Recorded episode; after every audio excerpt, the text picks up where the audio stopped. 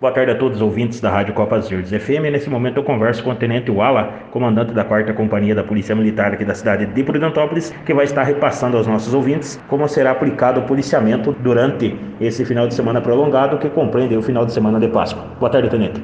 Boa tarde, Silvio. Boa tarde a todos os ouvintes aí da nossa Rádio Copas Verdes. Então, Silvio, nós temos uma problemática muito grande aí no feriado que é essas questões da pandemia, referente à pandemia, ao Covid, né? Então, vai ser feito uma fiscalização para que o decreto, tanto estadual quanto municipal, seja cumprido, né? Lembrando que vocês já postaram ali o decreto, tem todas as orientações, o que pode e o que não pode ser feito, e além da fiscalização, é necessário que a população entenda o momento que a gente está passando, tá? Então, tentem se proteger o máximo possível, levem a, vida de vocês com seriedade para que a gente se proteja, proteja principalmente as pessoas que são mais vulneráveis, né?